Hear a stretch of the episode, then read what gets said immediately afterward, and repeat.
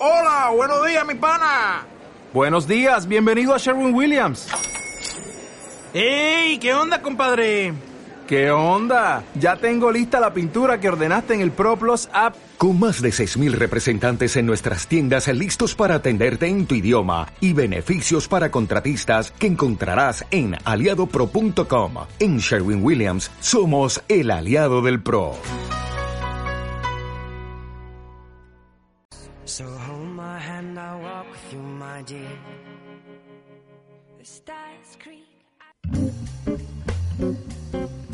Aquí empieza tu micro abierto.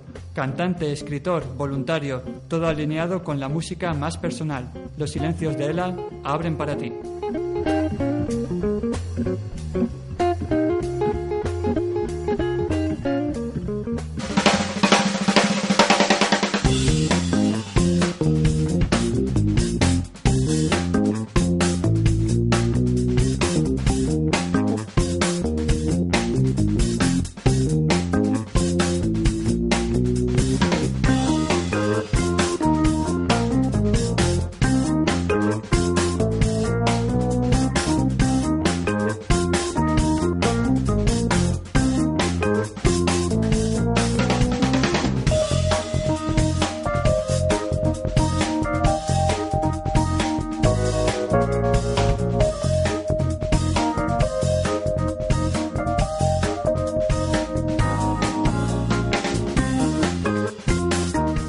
¿Qué tal? Buenas tardes. Sean bienvenidos, sean bien hallados al espacio de micro abierto de Radio Rabosa. Ya sabes que todos los viernes los silencios de Elan abrimos para ti en riguroso directo www.losilenciosdeelan.com. Ya sabes, nuestra página web. Ahí puedes escuchar tanto este programa como programas anteriores. Dentro de nuestra red de iVoox, ahí nos buscas en el canal Los Silencios de Elan. Igualmente, todos los, nuestros programas son volcados continuamente allí. Ya sabes que lo puedes escuchar vía streaming o descargártelo como si fuera un podcast.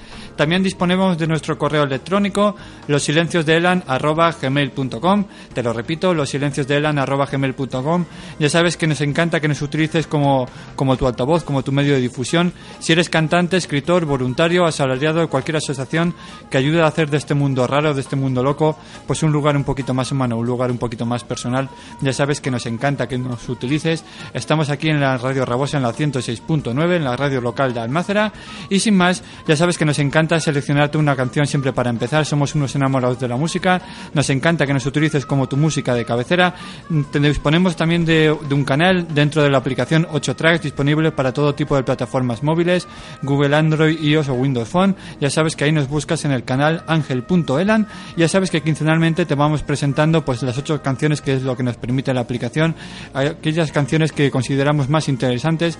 Estamos cansados un poco de las radiofórmulas y sin más recibo un abrazo de Ángel Ballesteros. Bienvenidos y bienvenidas. Buenas tardes.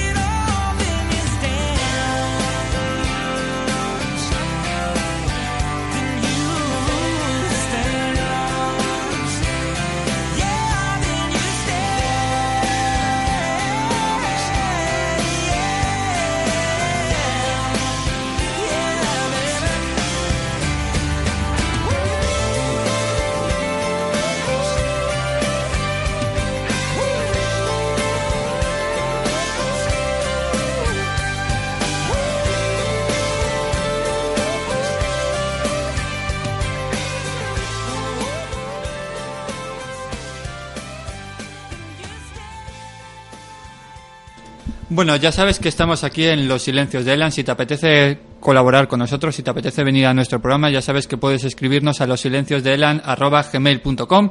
Acabamos de escuchar la canción Sten, que forma parte de uno de los discos, quizá de los, de los que más glamour le sirvieron para el grupo de country Rascal Flats. Sin más, vamos a dar la bienvenida a nuestro colaborador ya mensual, Luis Fe. Buenas tardes. Buenas tardes, aquí estamos en nuestra cita. ¿Cómo estás? Muy bien, muy bien. Sabes que siempre encantado de venir a, a- a comentar temas aquí de educación en lo que se basa nuestro método 12 básicos. Aquí estamos. Por cierto, ¿te gusta la música country? Sí, la verdad es que me- siempre me quedo aquí escuchando muy tranquilo. Me sosiega mucho los temas que pones para entrar luego con más tranquilidad a charlar. Eh, La gente se cree que el country quizá es el- el- la típica música de- vaquera que todo el mundo... Hija. Pero, sí, pero hay diferentes corrientes, ¿no? Y una de ellas es, es el country pop, que es donde los Rascal Flats, estos son... La verdad es que uno, uno de los eminencias, ¿no? De, de la música quizá folclórica americana. Luis, la última vez te estuvimos con nosotros, comenzabas un nuevo proyecto con el Colegio de Domus. Nos gustaría que nos contaras un poquito la, la experiencia. Sí, sí, sí. La última vez que estuvimos aquí estuvimos hablando, ¿te acuerdas del tema de la autoridad? Dejamos bastantes pinceladas. eh, lo, lo estoy usando también, lo estoy recomendando también en el Colegio Domus a la gente para que recupere ese, ese importante de nuestros de nuestros 12 básicos, ese B6, la autoridad. Y sí, sí, en los grupos también les estoy recomendando que, que recuperen el podcast, que lo, que lo escuchen, que lo repasen, porque también es otra manera de, de acceder a él, ¿no? No solo leyendo la teoría, sino escuchándolo. Y hemos, hemos empezamos con mucha fuerza, eh, estamos muy contentos, eh, son más de 100 familias mm, a nivel mensual una, una sesión, vamos por la segunda sesión en este mes de febrero en todos los grupos y, y tanto en esta segunda sesión también la asistencia ha sido muy elevada y se nota que, que sí que hay un compromiso y un enganche con, con, el- con la propuesta agradecidísimo a Lampa del Colegio Domus y, a, la dirección, a todo el claustro, porque han, han tenido que apostar un poco. O sea, la propuesta nuestra sí es un poquito diferente, es más innovadora en cuanto a escuela de familia, porque no se trata de, de hacer una- un conjunto de charlas eh, deslavazadas en un, durante el periodo de un curso escolar, sino que aquí es- requiere un compromiso de asistencia a sesiones mensuales donde se donde de verdad eh, te reta son grupos reducidos de 10, 12 personas y, y te reta y te remueve cómo estás educando y te compromete. Siempre, como siempre digo, hacia los máximos. No es cuestión de reunirnos para decir, ay, esto, lo otro, eh, se me escapó el otro día, eh, levanté la voz. No, no, se trata de, de intentar hacerlo mejor, que hay muchas cosas que ya se hacen muy bien, pero siempre hay un margen de mejora. Siempre, desde aquí hemos apostado, siempre lo decimos y no nos cansaremos de, de hacerlo, que consideramos la educación como, como la herramienta ¿no? fundamental para educar a las personas del futuro. Desde aquí, desde Los Silencios de Elan, ya contamos con Luis la, la temporada pasada y decidimos hacer un proyecto que es que mensualmente queremos que nos venga aquí a hablar sobre uno de los, de los elementos fundamentales dentro de su, quizá de su, como bien decías, pedagogía e innovadora, que es los 12 básicos, para la que la gente ya, me imagino que muchos ya, no los, ya lo conocéis, pero para los que todavía no lo han hecho, en Google buscáis M Psicología Positiva, EME Psicología Positiva, y ahí os sale la cara de Luis, su mujer, y un fantástico página, un fantástico blog, eh, página web, redes sociales y demás, en el que continuamente pues vais escribiendo artículos relacionados con la educación. Sí, también se puede poner 12 básicos y la verdad es que también sale, es fácil de, de navegar y encontrarnos. Y eh, a nivel de la web, que funciona como un blog, porque sí que nos gusta tener actualizados los contenidos, pues prácticamente todas, todas las semanas eh, hay un artículo pues que subimos a, a esa plataforma. Y también ahí se puede hacer el seguimiento de, de, los eventos y porque al margen de la escuela de familia que es eh, la verdad es que el proyecto estrella de este curso y va a continuar y esperemos que haya más coles que se enganchen a, esta, a esta manera de, de, de, de, empoderar a los padres, a las familias, para que re, realmente haya una sinergia y una relación real entre el colegio y la, y la casa y la escuela y la familia. Eh, pero también hay eventos abiertos, que ya sabes que todos los meses tenemos una, una ocasión o un par de ocasiones para, para conocerlo, para ir a, a, escuchar cuáles son esos 12 en detalle y bueno, pues siempre hay oportunidades para, para conocerlos en Valencia. Uno de los, de los temas que nos gustaría, como bien sabéis, dedicamos cada, cada mes, pues quizá a un especial, ¿no? Uh -huh. Este, este, este mes, pues se decidió, entre otras cosas, hablar de la educación en valores. Uh -huh.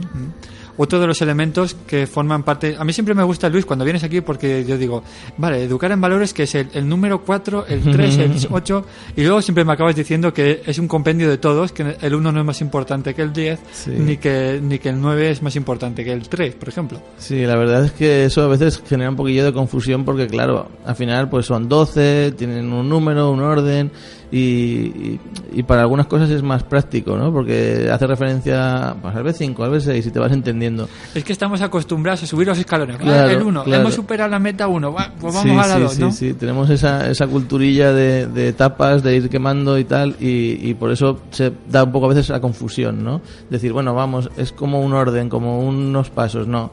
No son pasos, no son, son todos implicados y hace poco, que hacíamos referencia a la web, eh, en enero proponíamos un ejercicio práctico, a veces proponemos, lanzamos como una, un reto, ¿no? Ejercicio práctico, ejemplo. Y, hace poco subimos la, nuestra respuesta a ese ejercicio, ¿no? Después de dejar pasar el tiempo.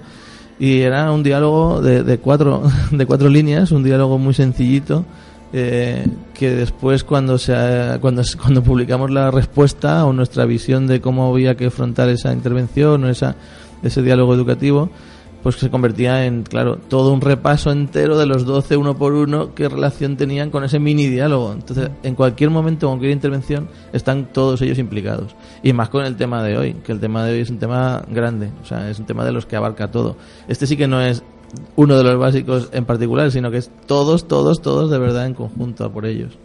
Es, es, difícil, ¿no? Cuando, porque vosotros cuando, cuando tú te planteas el tema de educar en valores o uh -huh. educar en la responsabilidad, o llámalo como, uh -huh. definirlo como quieras, uh -huh. claro, te lo planteas eh, con un, un, objetivo de un objetivo fijo, es decir, o bien lo has dicho tú que es un tema muy amplio, pero me imagino que cuando lo pensaste sería mm, encaminado hacia hacia una hacia una idea, ¿no?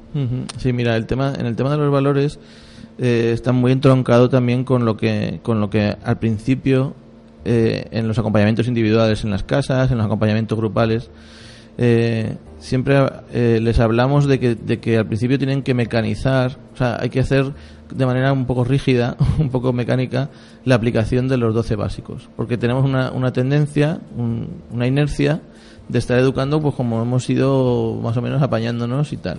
Entonces al principio siempre les vamos, les, decimos que, que, que hay que hacer, hay que forzarse hay que forzarse a aplicar cada básico, ¿no? Pues ayudar a pensar, hacer preguntas, pues acostumbrarme a preguntarlo todo, a aquellos a que nuestros hijos saquen sus conclusiones, o sea, y así con todos, ¿no? La atención, cuidado con la atención, cada día tenemos oportunidades de atender aquellas cosas positivas y no atender aquellos comportamientos más inadecuados, sí, pues, pues hacemos consciente.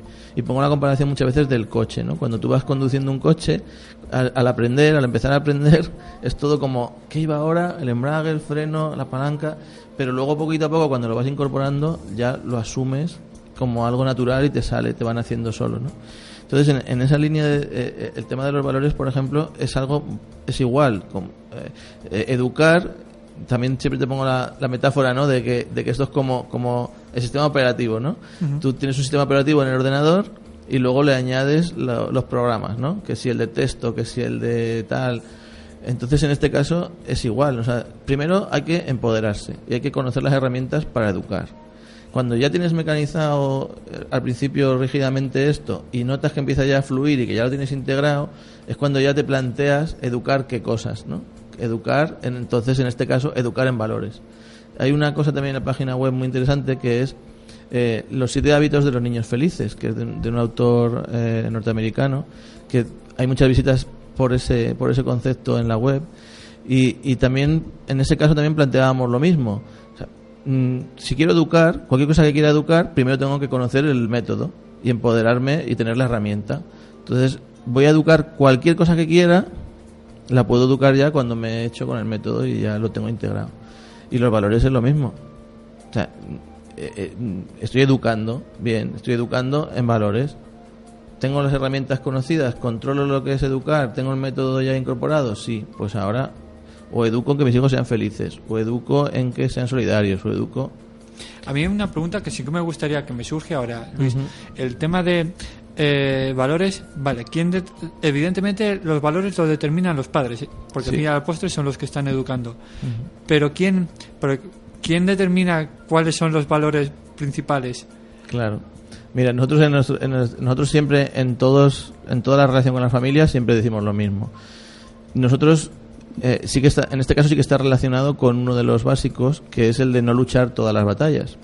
Esa me encanta, esa frase me encanta. esa está genial porque además la gente enseguida respira, se relaja un poco, dice, venga, va, pues por- por partes, ¿no?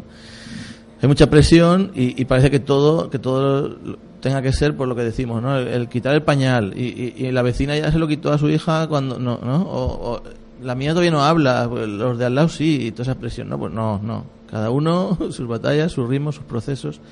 Entonces siempre decimos lo mismo. Yo no, nosotros desde método no vamos a decirte a ti como familia qué batallas tienes que luchar, ¿vale? Y qué cosas son más importantes y qué cosas son menos importantes. Porque cada uno tenemos una escala de valores y cada uno tenemos una manera de entender la vida, entender el mundo. Sí que decimos, hay que educar a algunos, hay que tener esa escala de valores, hay que tener esa, esa en la familia ese consenso sobre las cosas que para nosotros son importantes. Entonces, no, desde fuera, desde métodos, nosotros no te imponemos a ti como familia qué valores, pero sí que te decimos, oye, tienes que tener unos valores, hacer una escala, unas prioridades, porque desde ahí es donde vas a, donde vas a educar.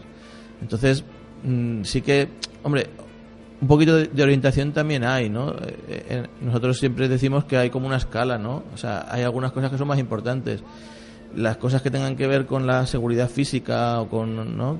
Que puedan ser gravosas para, para la salud de nuestros hijos o, o de, o, de, o de los que están eh, conviviendo con ellos, pues son cosas que hay que priorizar, hay que tener en cuenta y hay que valorar. Eh, en otra escala, aquellas cosas que dañen lo que es cosas ya más materiales, ¿no? O sea, pues eso también hay que tenerlo en cuenta, ¿no? Y después hay otra escala que sería como aquella escala que indirectamente puede causar problemas a los demás, ¿no? Y que es, por ejemplo, pues mentir, engañar. Entonces sí que sí que orientamos un poco que hay que hay como grados de cosas, ¿no? O también, por ejemplo, el respeto, ¿no? Un respeto mínimo de, de, de, de tratarse con eh, con un tono de vez con un tono de vez adecuado, con haciendo la- cuando tengas que hacer una crítica, un comentario que no sea hiriente, que no sea despectivo, que entonces sí que hay unos mínimos que decimos, oye, estas cosas tienen que estar presentes, pero luego de ahí a lo que tú entiendas por valores o que para ti lo que sea la libertad o lo que sea la felicidad o lo que sea la responsabilidad o lo que pues ya cada uno Porque claro, también con el tema que hablábamos la, el anterior, la anterior, la anterior vez que estuviste por aquí, la autoridad, hay algunos padres que pueden considerar como un valor o como el tema de la autoridad, el ser firmes, el, el ser, digamos, mm, no, no quiero utilizar la palabra sumiso, sino el hecho de, de, de quizás no salirte ¿no? del esquema. El- lo- hablo más de la autoridad referente a esa idea, ¿no? ese concepto de, de, pues mira, de seguir una pauta y no, y no salirte. Lo que pasa es que, claro, y para otros quizás la autoridad, pues quizá corta ¿no? la, la, la, la libertad o, o corta la imaginación de- del niño o de la niña. Por, Sí. eso te- por eso la pregunta iba, iba encaminada a eso, ¿no? De, de quién determina la, la, el- qué valores está por encima o cuál es más importante. Claro, en nuestro caso es lo que te comentaba, ¿no? Eh, venimos, o sea, estamos en una sociedad, en una cultura, venimos de, de nuestros padres como nos han educado, de repente cada uno es de tu padre y otro de tu madre, y de repente te juntas en una, en una unidad familiar, ¿no? Entonces dices, bueno, ¿tú qué, a ti cómo te educaron? ¿Cómo me educaron a mí? ¿Te acuerdas que hablábamos también, en el tema de autoridad hablábamos mucho de que primero hay que, hay que consensuar y hay que, todos los, todos los agentes educativos, pero en particular la pareja por lo menos, que tenga cierta coherencia de, de, de, en los términos y que se entienda lo que entienden por valores y lo que entienden por qué quieren educar. De ahí de ahí es donde emana, pero no, pero desde nuestra manera de verlo, de nuestro método 12 básicos, también hay que dar la palabra a, a nuestros hijos. Y también hay incluso valores nuevos mm, que no existían antiguamente. Eh, Entonces eh, entran a jugar parte como pues temas como la globalización o, o sea una serie de conceptos la tecnología el uso de no la, la, el respeto en cuanto a la, ese tipo de usos de tal bueno pues también nos abren, nos abren experiencia, nos abren mente hacia otras cosas. Y, por lo tanto, nosotros nunca hablamos de autoridad como algo que es imponer unas normas, unas reglas, unos valores y ya está, sino que los valores los deben cuestionar. Nuestros hijos es, tienen que cuestionar los valores. Y cuando hablamos nosotros de límites o hablamos de acompañamiento, hablamos en ese sentido de que es flexible y que puede eh, se puede modular. Pero sí que tiene que haber unos mínimos y esos emanan, claro, primero de, de los adultos de, de la familia eh, Luis, cuando hablamos de, de, de, la responsabilidad, la responsabilidad puede ser entendida como un valor, porque, por ejemplo, se, sería lo mismo educar en valores o, en, o educar en responsabilidad. ¿Estamos hablando de, de conceptos sinónimos? Eh, no, yo, yo creo que lo, lo, el tema de valores es algo más amplio, ¿de acuerdo? Eh, el, los valores, por ejemplo, mmm, pues eso, de solidaridad, de felicidad, de, o sea, mmm, de igualdad, de... Uh -huh. Y de hecho, eh, la única manera, la única manera de que de trasladar valores a nuestros hijos, en realidad no es mostrándoselos, enseñándoselos a, a, a nivel, por ejemplo, como le enseñas a poner la mesa o como le enseñas a, a hacer las tareas de, del cole, ¿no? Tienen una responsabilidad con las tareas del cole, pero el valor cuál es, el esfuerzo, el compromiso, ¿eh? Entonces el, el, valor es algo más grande que, que la tarea o, o, el, o, la encomienda concreta. Y la única manera, o sea, tú le puedes enseñar técnicas de estudio, tal, tal, pero el valor del esfuerzo, etcétera, la, la manera única, o, o, bueno, a lo mejor ahora estoy generalizando mucho, pero. Eh, no, pero era una de las preguntas que te quería hacer. Sí, pues se, tra se, transmite. O sea, el, el valor se transmite. El valor lo tienes que encarnar tú, como padre, como madre, porque mm, se adquiere por el modelo. Porque como tú lo encarnes, es como lo trasladas a tus hijos. Y tus hijos al final lo asumen porque lo ven en ti. O sea, no, no hay una manera de enseñarlo, sino que hay una manera de vivenciarlo y lo ven en ti. Si tú encarnas unos valores, tus hijos los asumen. Y esa es la manera, ¿no? Por eso, eh, el, alguna vez creo que también lo he comentado aquí, el, hay una frase que atribuyen a Mafalda, ah, que yo creo, creo que, que no es de Kino, pero también, esto también es como la, como la frase que también circula por internet que dice no, no te fíes de todas las frases que hay por internet firmado Aristóteles ¿no? es, difícil atribuirle a Aristóteles esa frase pues ese guiño, esa broma bueno, decía, esta no sé si es suya pero dice que para, para enseñar para enseñar solo hace falta saber pero para educar hace falta ser entonces eso creo que resume mucho lo que, de lo que estamos hablando ¿no? tienes que encarnar, tienes que ser para transmitir y educar para saber, o sea, para enseñar con saber, pues ya sabes hacerlo, lo enseñas. Pero los valores están en ese otro territorio de, de educación con mayúsculas, ¿no? Y entonces tienes que ser y encarnarlos para transmitirlos. Y es la manera en que se, en que se, se pasan a las siguientes generaciones. Era, era, ya te digo que era una de las preguntas que te quería hacer esta tarde, el tema de, de cómo se educaba, si era algo que se algo vivencial, si era algo que se estudiaba en los libros, pero bueno, muy bien lo acabas de, de, definir tú. En general, Luis, ¿crees que hablamos de una sociedad que está, o una, o, o no sabría si englobar la sociedad o, o más un, un, sector en concreto de la población, pero en general, ¿crees que faltan valores hoy en día? Uh eh, cuando, cuando, o sea, valores, valores siempre hay siempre están presentes. Lo que pasa que a veces, depende también dónde te posiciones, hay valores que consideran se, se pueden considerar como negativos o antivalores, ¿no? O decir, es, pero, pero los valores es lo que encarnan, ¿no? Entonces a lo mejor estamos en un momento social de crisis, de cambio, de convulsión, en la que los valores que predominan a lo mejor no son los más humanos o, lo- o los más alineados con el desarrollo y el crecimiento humano y están más alineados con el egoísmo o con otro tipo de, de planteamientos. Pero también son valores. O sea, nunca faltan valores. Habl- Hablabas del tema de, de la sociedad, pero es que de- del cambio, la convulsión política también, pero también es cierto que llevamos unos años, esto quizá lo que acabas de comentar más a, nivel actual, años anteriores el tema de la crisis, con el cual también la gente perdía el empleo, había muchas asociaciones que están ayudando quizá pues a, a proveer pues alimentos, a proveer de, de trabajos a la, a la gente que no, que no los tenía. Eso desde aquí, desde este programa, siempre, siempre hemos intentado ver el lado positivo y, por eso eh, con, la- con esa filosofía nació ¿no? este, este programa. Pero sí que es verdad que llevamos ya muchos años, en- desde casi que te diría incluso antes de comenzar la crisis, porque también estaba todo el tema de, del dinero, que cuanto más dinero más ganabas, etcétera. Pero llevamos ya muchos años que, que los, los valores negativos están predominando quizá por lo... Por lo- Sí, es- esto es como el huevo y la gallina, que siempre se dice, ¿no? ¿Qué es el huevo o qué es la gallina, no? Dice, se vuelve la gente más egoísta, más mirando por sí mismo, porque hay escasez, porque hay necesidad, o como la gente solo miraba por sí mismo, se ha polarizado y entonces la riqueza está en manos de de unos pocos. Es un poquito el huevo y la gallina, nunca se sabe muy bien dónde está la cosa. Lo que, claro, lo que está claro que a nivel de educación y del tema de educación, eh, hay un cambio de paradigma y, y los cambios de paradigma conllevan tiempo porque mm, tú puedes cambiar estructuras o, a nivel político, a nivel de teóricamente puedes cambiar cada varios años votando, puedes cambiar ese panorama, pero eh, la educación es algo tan tan del ser humano, tan integral que entonces sí que cuesta más un poco, eh, eh, porque está años, décadas en que en que realmente al final ahora cada vez hay más voces coincidentes, ¿no? Yo ayer también estuve, tuve la oportunidad de asistir a una conferencia que, trajeron a, a SNIE, la Asociación de Nacional de Inteligencia Emocional trajo a, Luis Cacho, que es de Fundación Promete, de Logroño, y, como él o como Ana Carrao aquí de Chiqui Emprende, hay muchas, muchas voces que se van sumando en la misma línea de que ya es inevitable que haya otra manera de educar, ¿no?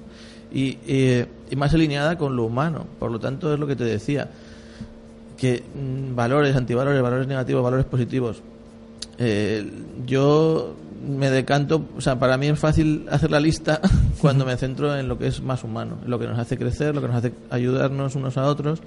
Y como soy psicólogo social no lo puedo evitar, y, el ser humano es un ser humano social, y el ser humano se relaciona con nosotros.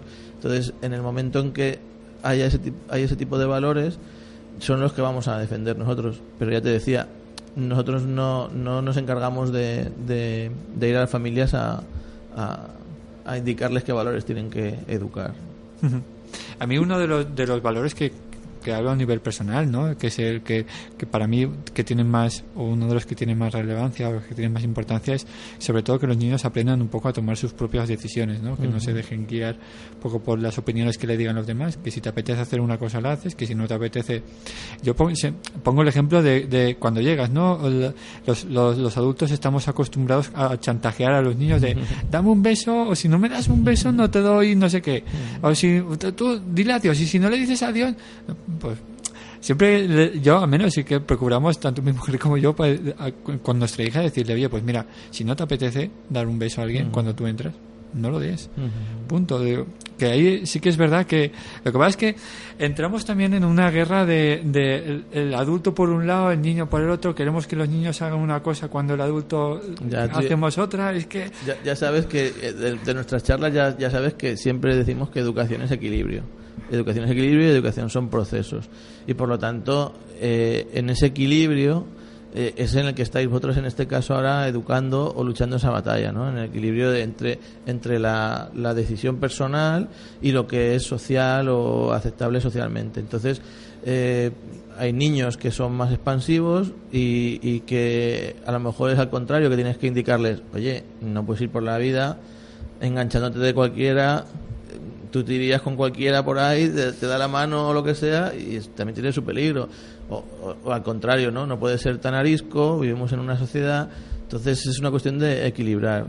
Y, y en, en el caso que comentabas también antes, ¿no? De la responsabilidad y todo esto, claro, para, para nosotros es muy importante educar esto porque es uno de los valores que está un poco perdido en la sociedad hoy día, ¿no? El de asumir las decisiones con libertad y, y libertad, como decía muy bien Spiderman, ¿no? Un gran poder, yo siempre lo digo en broma, ¿no? Un gran poder conlleva una gran responsabilidad. Y la libertad conlleva una gran responsabilidad. Entonces, si educamos en la libertad, a, su vez tenemos que educar en, en la responsabilidad. Y la manera única de que alguien se responsabilice de lo que hace es que lo que hace sea decisión suya y lo haya elegido libremente. Nosotros siempre hablamos también con, quizá pueda ser mm, tema de otro, de otro mes, un monográfico de responsabilidad, pero nosotros siempre hablamos para entendernos que es muy diferente, es muy diferente estar obligado o tener obligaciones a ser responsable. ¿Eh? Volvemos a hablar otra vez de ser, de educar desde dentro. Tú puedes obligar a la gente con muchas mañas ¿eh? y con muchas maneras. A los niños con las promesas o las amenazas de lo que sea. A los adultos con multas o lo que sea. Pero cuando de verdad lo interiorizas y de verdad lo asumes como responsabilidad y e-, eres responsable, entonces cambia todo mucho. No es lo mismo estudiar por obligación, o ayudar en casa por obligación, o tener la obligación de ir a un extraescolar, ¿eh?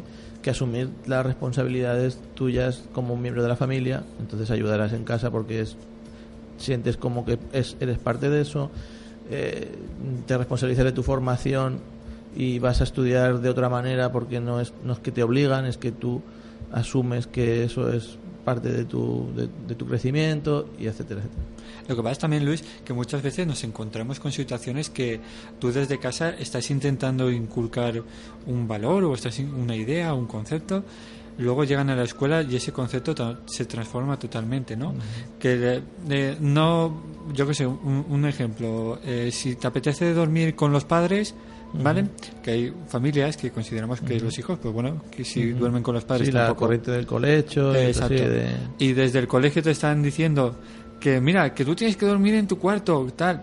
Muchas veces eh, lo que tú hablabas de, de- de que- que todas las batallas no se pueden, no, no hay que lucharlas, pero muchas veces hay hasta qué punto consideras que hasta cuándo tienes que luchar una batalla porque claro es difícil cuando tú estás hablando de una, de una cosa eh, desde, desde la escuela le dicen otra totalmente opuesta y dices bueno me tengo que enfrentar eh, con eso con eso ya sabes que con esas dinámicas hay que hay que contar. Y lo hemos hablado también aquí en otras ocasiones. Eh, con el tema de autoridad por ejemplo el pasado el pasado mes lo decíamos también muy claramente no lo ideal sería que hubiese una coherencia y un consenso. Primero primero siempre lo decimos uno mismo lo que yo digo con lo que hago y que no diga una cosa y luego haga otra luego lo que hablábamos hace poco eh, con mi pareja con las personas que están educando más cercanas en la familia lo ideal sería cuando se va ampliando el círculo que eso siguiera siendo así y siguiera habiendo coherencia. Entonces lo ideal es que si con el colegio hay una coherencia entre lo que el colegio dice y lo que dice la familia, es el ideal ya de... Y cuando abrimos más el foco aún a nivel de la sociedad en general, entonces estamos en lo que siempre citamos del de, el, proverbio, africano de educa a la tribu, ¿no? Educa a toda la tribu. Para educar a un niño hace falta todo. Entonces está la televisión, están los medios de comunicación, está la radio, está la responsabilidad que tenéis también como medios de comunicación. Y lo ideal sería que todo fuese armónico. Pero estamos viendo que hay muchas capas y mucha diferencia de cosas. La sociedad va por un lado, a lo mejor, valores que no coinciden con los que yo educo en casa. En el colegio, en el, mayor de, en el mejor de los casos, hay una elección. Podemos intentar elegir aquel colegio que, que, que sus valores, porque los currículos más o menos tienen su eh, no la, las programaciones y las leyes de educación más o menos son todas las mismas pero vas intentas escoger un colegio que vaya un poco eh, a la par con tus con tus ideas o con tus valores cuando se produce la contradicción aún así aún habiendo escogido un colegio que tú pensabas que comulgaba de tus valores pues entonces diálogo y yo no es por desmerecer a los colegios pero siempre el, núcleo principal de, para educar donde empieza todo es en la familia. Y entonces desde ahí es donde ha de emanar. Yo entiendo que los, profesores o, o los le recomienden a los padres eh, en edades determinadas pues mira ya debería poder eh, abrocharse cremallera o ya debería no y, y, tener unas pautas generales de desarrollo general pues para 30, 40, 50, 100 niños que hay en, en esa edad pero luego cada familia tiene que saber adaptar eso con, con normalidad en el proceso educativo de sus hijos. Lo que pasa es que los niños puede llegar un momento en que, en que acaben quizá mareados, ¿no? Es decir, "Ostras, desde mi casa me están diciendo una cosa, aquí en el colegio Mm, otra. Hombre, a los niños se les puede explicar más cosas de las que parece, ¿eh? Eh, porque ellos eh, captan y perciben y, y ven que, que bueno que hay una cierta coherencia interna, aunque sea aunque no sea exactamente igual lo que escuchan en el colegio con lo que escuchan a los papás y mamás, no ha- no hay normalmente ese, esa brecha tan enorme. O sea, normalmente hay algo pues que tú puedes explicar a, a tus hijos y dices, pues mira, pues es que en casa, como dice Luis Pedreita, ¿no? Pues en casa jugamos así.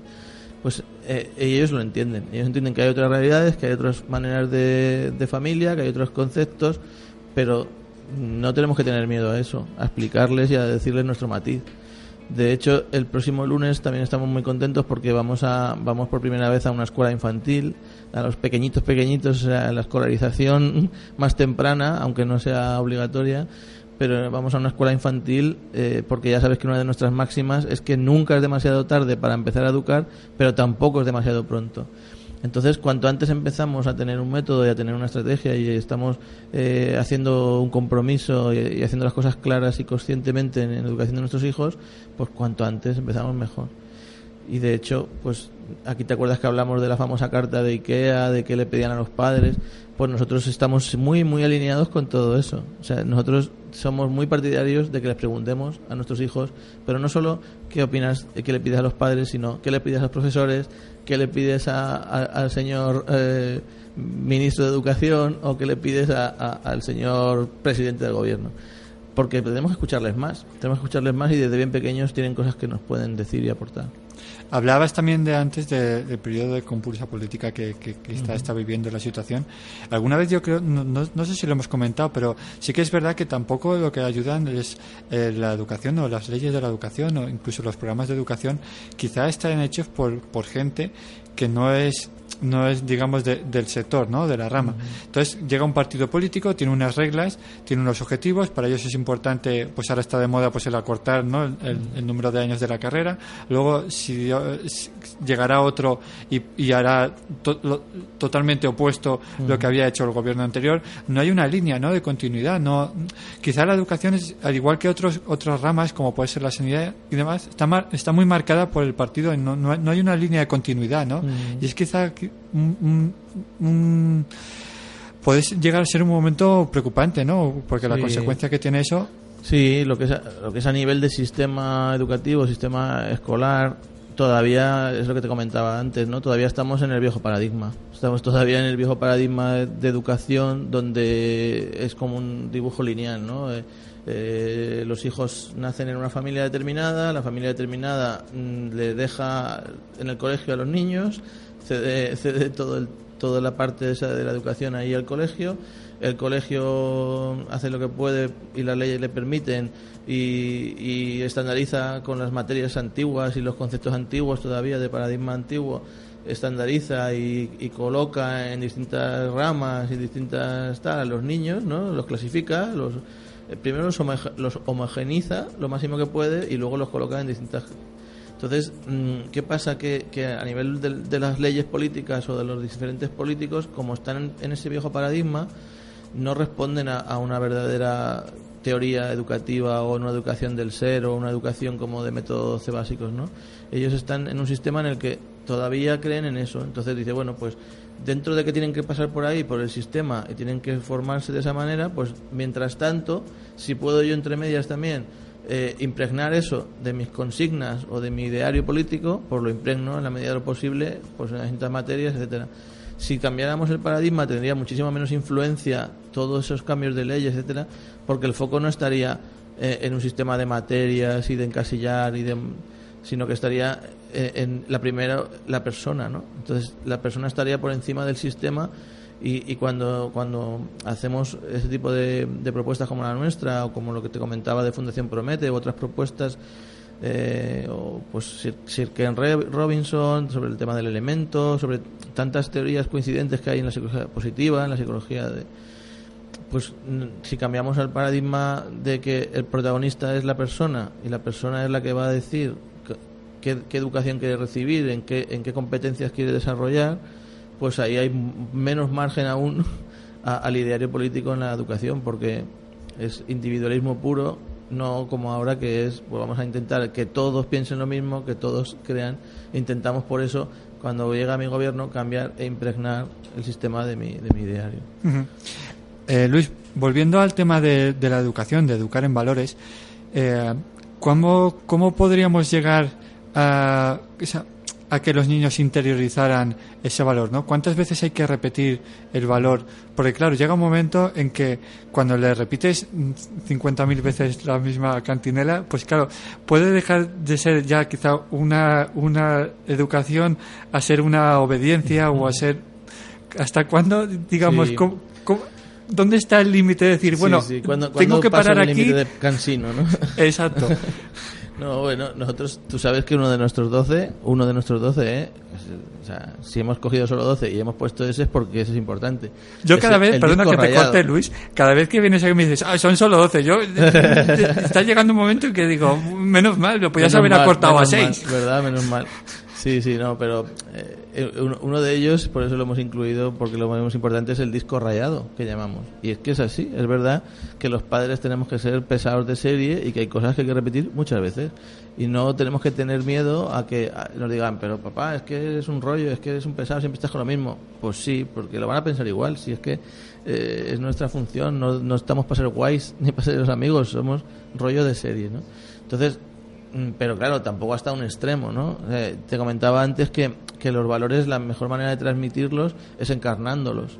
Entonces, que te vean a ti. O sea, si tú quieres que tus hijos sean tolerantes, abiertos, receptivos a lo nuevo, te tienen que ver que tú lo encarnas eso también y lo vivencias en el día a día. Entonces, eso es un constante. Les impregnará si lo están viendo presente realmente en casa. Que mm, en la parte de repetición, etcétera, pues a veces también lo que hablamos con las familias, lo trabajamos con ellos. Tienes que también darte cuenta cuando eh, de disco rayado ya has pasado a bucle. O sea, no es lo mismo repetir las cosas muchas veces para que, para que vayan empapando que de repente estar como en un bucle eterno de que dices, "Mm, yo digo esto y él dice lo otro. Y es como el día de la marmota. O sea, siempre estamos hablándonos, yo le digo tal y él me dice cuál. Y te tienes que dar cuenta, tienes que estar, como sabes, el método, tú lo acabas de comentar, es exigente y es comprometido y hay que estar alerta y aunque sean solo 12, hay que, al principio hay que hacerlo un poco todo, un poquito más forzado y antinatural y mecánico, pero hay que estar ahí como muy alerta y decir, esta conversación ya me suena, creo que la he tenido ya más veces, entonces voy a meter mm, preguntas nuevas, voy a meter novedad para que salgamos del bucle y, y hagamos un poquito de espiral y salgamos un, un poquito más arriba.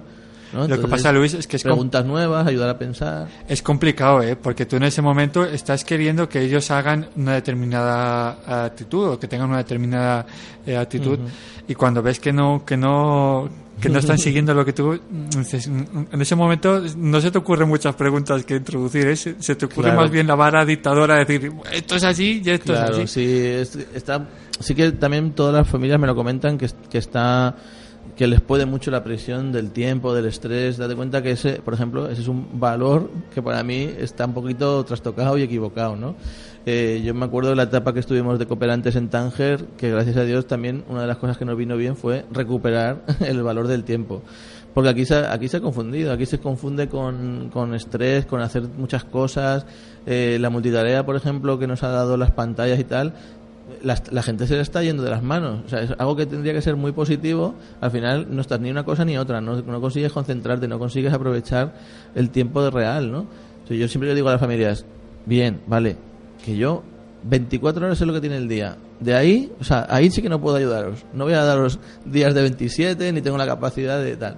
Digo, pero sí que os voy a decir maneras en que esto pueda ser más provechoso y de poquito a poquito, ¿eh? si, si protestan menos, si te hacen caso más pronto, si, si en lugar de ir ocho veces al cuarto, tal, si, a- si acompañas al principio para que los procesos se vayan consolidando, si, si eres un buen modelo, si te están viendo, si todo eso lo integras en el día a día, no es de hoy para mañana, la educación son procesos, pero a, a corto o medio plazo te vas a dar cuenta que encima te va sobrando tiempo.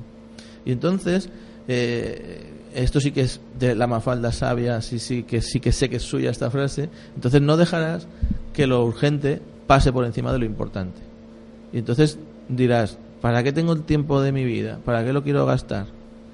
Pues quiero perder, quiero perder entre comillas este tiempo con mis hijos, este rato para hacerle otra pregunta distinta, dialogar este tema que, que nos está, se nos han callado, se nos ha atascado.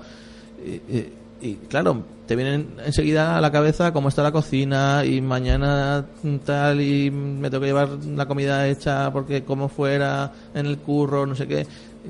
Y te, te bombardea toda la vida y tú dices, me tengo que ir, no puedo, estoy perdiendo el tiempo. Pero sí que siempre tenemos, el, ser humano siempre tenemos la capacidad de nombrar o de, de, de modificar nuestra actitud. La realidad no, no podemos ampliar los días, no podemos ampliar eh, las horas que trabajo, no podemos ampliar si trabajo muy lejos de casa, no podemos modificar ese tipo de cosas, pero sí que puedo modificar, en lugar de repetirme, estoy perdiendo el tiempo aquí hablando con mi hijo, tengo tantas cosas que hacer, me voy a hacerlas, no, podemos decirnos, esto es lo más importante ahora, estar con mi hijo y que mi hijo de unos años se va a ir de casa y ya es otra historia y es ahora, y es ahora cuando me lo juego. Lo otro, pues va y viene. Los trabajos, por suerte, por desgracia, van y vienen. Eh, todo va y viene. Pero a, a mi hijo me necesita ahora. Pues me repito en mi cabeza. Ha dicho Luis Fe que ahora me tengo que plantear y aunque tengo mucho estrés, mucho nervio, mucho... Esto tiene que salir ahora ya y tiene que... Pues relajo y le dedico el tiempo que necesita. Y en Yo- breve... Luis, Perdona que te corte. Yo, un, un ejemplo que sí a mí me gusta poner es que cuando llego a casa el, el móvil se queda en la cocina y tú ya estás con tu hijo, con tu hija eh, el resto de la tarde, ¿no? Creo Claro. que eso ayuda. El móvil es verdad que ayuda, o sea, es una herramienta, como bien hablábamos de la multitarea de, de- de Windows, pero sí que es verdad que llega un momento en que tampoco te tiene que absorber. Voy, voy a estar leyendo el Facebook, voy a estar mirando los correos electrónicos, voy a estar... No, bueno. Hay Ahora- un tiempo para todo si te organizas. Y es verdad que eso mismo también, por ejemplo, es un valor que si tú lo encarnas, es más fácil que tus hijos lo, lo, lo integren también pronto. Y es el valor de que la tecnología está a nuestro servicio y que tenemos que usarnos de eso para crecer, para relacionarnos, pero no para, no para que nos suponga un estrés, una ansiedad, un, un enganche, ¿no? Entonces, eh, claro, a veces me dicen, es que las visitas familiares, es que mi hija no puede estar sin mirar el móvil cada tanto, es que tal, no sé qué. Y yo les hago la pregunta ahí maliciosa, ¿no? Digo, mm, tú cuando estás comiendo a la mesa, mm, ¿tienes el móvil al lado o lo has dejado aparte, no? No, yo también lo tengo ahí y tal. Pues hombre, mm, Claro. evaluémonos un poquito todo el tiempo, pues eso, que, que, que los valores que encarnamos son los que están viendo y son los que van a transmitir. Es mucho más fácil si te ven a ti que, que, que eres capaz, con el ejemplo que estabas diciendo, de dejar apartado y aparcado el móvil mientras estás ahora por la labor de atender a tu hijo, pues entonces es más fácil que en el futuro No me gustaría, Luis, que se nos acaba el tiempo, que, es que somos Sí, muy pasa rolleros. volando, pasa volando. Eh, somos muy rolleros. Pero hay una pregunta que a mí sí que me gustaría hacerte eh, especialmente y es, en el momento que tú estás viendo que tu hijo o tu hija no... el- el- la educación que se- o sea, la respuesta que ellos están teniendo no, no es la adecuada, ¿no? Eh, ¿Cómo puedes, que nos, que nos digas alguna técnica de cómo puedes ayudarle a, a corregir esa actividad sin que resulte ser una obediencia que es lo que te tienen que, que Sí. seguir? ¿Alguna técnica Sí, bueno, o unas de la manga que tengas por ahí? sí, sí, sí. Ya sabes que no hay recetas mágicas. Eso, eso siempre lo hemos dicho, ¿no? Pero sí que es verdad que sí que hay cosas que se pueden hacer. Claro que hay cosas que se pueden hacer. Sin perder nunca de vista que son procesos, que no son cosas de hoy para mañana y que hay que ser muy consecuente y muy coherente. Y entonces, eh, lo que, lo que, lo que hacemos es preparar la situación porque eh, muchas veces hacemos la crítica o hacemos el comentario sobre la, sobre la conducta o sobre el comportamiento que queremos corregir en el momento peor y en el momento más inadecuado, ¿no? Cuando estamos, lo que decíamos, con todo el estrés, con todos los nervios, con toda la tensión. Y de repente ahí es cuando queremos que nos entienda, que nos escuche, que, que sepa que queremos de él. Date cuenta que cuántas veces hay esa típica frase, pórtate bien, ¿por qué no aprenderás a portarte bien? Y, y yo siempre me imagino en el lado de los chavales como diciendo, ¿pero qué me está- ¿a qué te refieres? O sea, ¿qué me está- eso es muy amplio, ¿no? Entonces es cuestión de decir, mira, eh, la frase típica que siempre recomiendo y que también, insisto, hay que hacerla muy mecánica al principio para una crítica constructiva, ¿no? Para, para subrayar a tu hijo aquello que quieres que modifique. Eso es lo principal, ¿vale? O sea, describir la situación, preparar la situación para dialogar, para separarla del momento de tensión. En el momento de tensión salimos de ahí como podemos, pero luego lo recuperamos y otro día nos sentamos. ¿Te acuerdas el otro día qué pasó? Porque siempre con el ritmo de la vida olvidamos eso. So- estamos solo en el momento de tensión y luego no, no dedicamos un tiempo de calma para ir sobre aquello. Pues oye, hay que repasar y ir sobre cosas que no nos han... Y en el contexto adecuado, en el ambiente adecuado que hemos preparado la situación, que estamos a gusto, que se puede dialogar sobre eso, cada edad, en cada edad de su manera y su, y su nivel de comprensión, hacemos la, la frase que te digo, ¿no? Hay que empezar siempre con el cuándo. Es importantísimo, obligatorio, prácticamente obligatorio empezar con cuándo. Porque si empezamos con cuándo la frase, nos lleva a describir la situación. Que ya sabes que es muy importante siempre que no estamos criticando a la persona, ni estamos eh, señalando ni etiquetando a la persona, sino que estamos eh, subrayando y poniendo, poniendo de manifiesto un comportamiento que queremos que se modifique. ¿no? Entonces, ¿cuándo nos ayuda? Porque empiezas cuando dejas por ahí tus juguetes tirar de cualquier manera y no los cuidas, cuando eh, a tu hermana le hablas de esa manera tan borde, cuando... Entonces, te ayuda a describir y separarlo de la persona. Después le, le decimos cómo nos sentimos. ¿eh? Estamos, vamos hacia la época, esto es una cosa, por ejemplo, ves, que nos van a ayudar ellos mucho a gestionar eh, el tema emocional porque ven- venimos, en- yo creo que eso es para bien. Vamos hacia una, una época más, más em- de las emociones, de reconocer las emociones y gestionarlas. Entonces le, tenemos, le decimos cómo nos sentimos a- a- al verle en ese comportamiento y le podemos manifestar nuestro sentimiento. Y no es chantaje emocional, ni es, ay, mira al papá cómo se, cómo se pone de triste. No, es cuando tú haces eso, yo me encuentro mm, triste porque no me gusta verte así y tal. Y al final de la frase le pedimos el cambio. Porque a veces le decimos lo que te decía antes, le decimos, pórtate bien, o no hagas eso. o- No, hay que decirle claramente, hay que darle la propuesta, hay que darle una orientación, hay que decirle, mira, creo que podrías buscar un lugar eh, donde, donde poner tus juguetes ordenados y que no estén por ahí. O creo que te hará más caso tu hermana si le hablas con un tono de voz más bajo. Creo que Entonces, esa frase es imprescindible hacerla así para empezar, para empezar como primer truco y técnica de quiero que corrijas eso, pues te lo manifiesto con una crítica constructiva y te propongo el cambio que espero. Algún día recopilaremos todas las, las técnicas que nos estás dando e iremos repasándolas también una por una que creo que son Sí. muy interesantes. Sí, sí. Ya sabes que siempre animamos a la gente que lo, que lo que se entre en el Google, que ponga 12 básicos y que también a su manera vaya vaya buscando y vaya averiguando que hay muchas de estas cosas que ya están publicadas. Paul Dufe, muchísimas gracias por estar con nosotros. Un placer como siempre. Nos vemos la- el mes que viene en especial. Por supuesto, nuestra ¿Eh? cita. Ya sabéis que la gente, para que nos estéis escuchando, entráis en el Google 12 Básicos o M Psicología Positiva y toda la- todo el blog, el fantástico blog que tiene Luis Fe y su mujer, los 12 Básicos, tanto en Facebook, Twitter y demás. Estar atentos. Sin más, agradecerte Luis de nuevo la presencia. Nos vemos el mes que viene aquí en Los Silencios de Elan. Y a ti que nos estás escuchando, puedes hacerlo también en diferido los domingos de 2 a 3 de la tarde y en nuestro podcast en Los Silencios de Elan. Ya sabes que ahí nos vamos volcando tanto este programa como programas anteriores, los puedes encontrar, si no en nuestra página web www.losilenciosdeelan.com. Sin más, Luis, muchas gracias por venir. Nos vemos el mes que viene y la semana que viene contaremos con David Sales y su sesión de micros abiertos. Así que simplemente decirte adiós.